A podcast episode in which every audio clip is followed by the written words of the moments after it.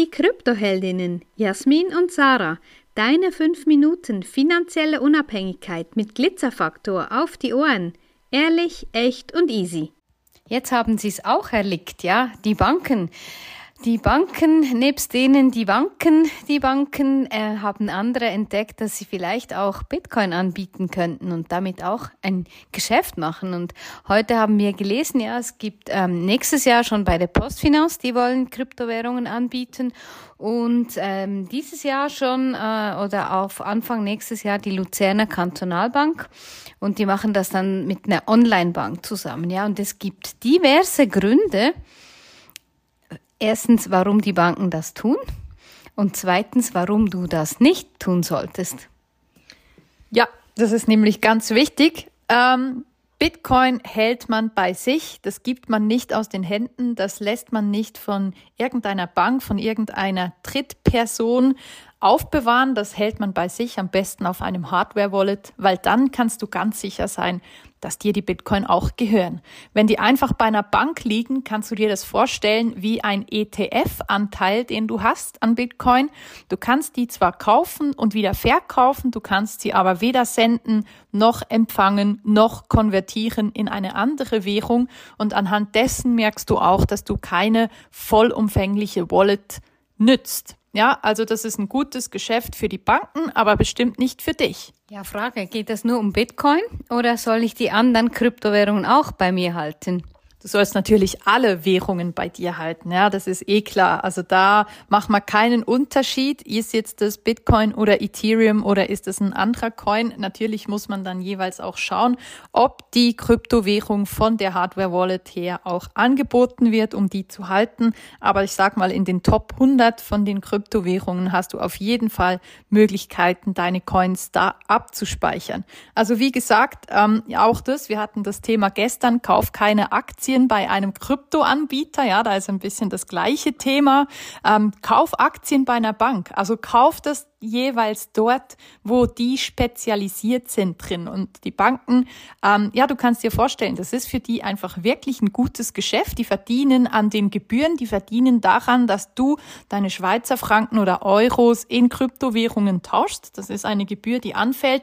Die fällt aber überall an, ja. Nur wird die bei den Banken wahrscheinlich ein bisschen höher ausfallen als die im normalen Kryptospace. Ich sag mal zwischen 0,5 und 2 Prozent ungefähr kosten wird. Ja, bei einer Bank ist es möglich, dass das zwischen 4 und 8 Prozent sein können. Also sei da einfach vorsichtig, bilde dich weiter, eigne dir Wissen an und natürlich Geh deinen Weg, ja, interessier dich für unser Finanzsystem, leg den Wirtschaftsteil nicht immer zur Seite, sondern blätter da mal ein bisschen drin, was da so läuft, weil es kommt wirklich ähm, so ein bisschen lawinenartig das Ganze auf uns zu. Und ich denke, es wäre wirklich an der Zeit, dass du dich da ein bisschen vorbereitest, mal guckst, hast du alle Dinge beisammen, die du brauchst, wenn es mal ein bisschen eng wird, wie sieht's mit deinen Reserven aus, hast du was angelegt, hast du alles auf einer Bank liegen, ja, oder würdest du vielleicht auch noch die Banken aufteilen?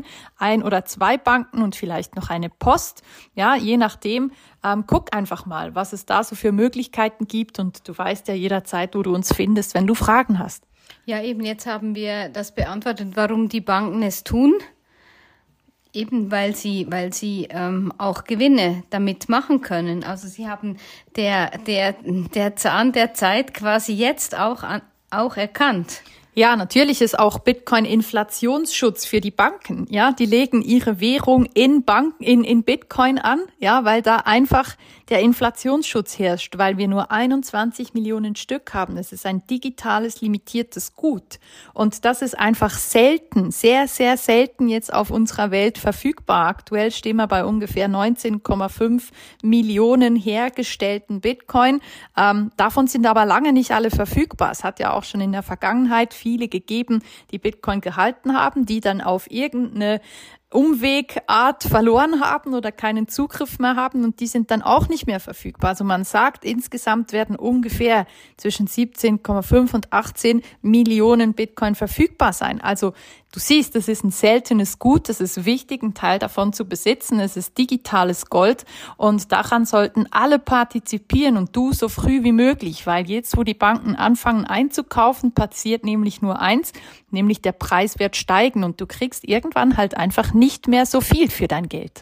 Ja, und der andere Punkt ist auch, dass die Banken das natürlich sehen, dass diese Eigenverantwortung ganz viele nicht übernehmen wollen. Darum sagen sie, easy, du bist dich ja eh schon gewohnt, dein Geld bei uns zu haben, dein Depot oder deine, deine Wertschriften oder dein Schließfach bei uns zu haben. Jetzt kannst du auch noch deine Kryptowährungen bei uns haben. Das ist eben genau das, was eigentlich nicht okay ist, weil es geht hier um Eigenverantwortung und Bitcoin ist genau für das geschaffen, nämlich ohne Drittanbieter von mir zu dir verfügbar zu sein.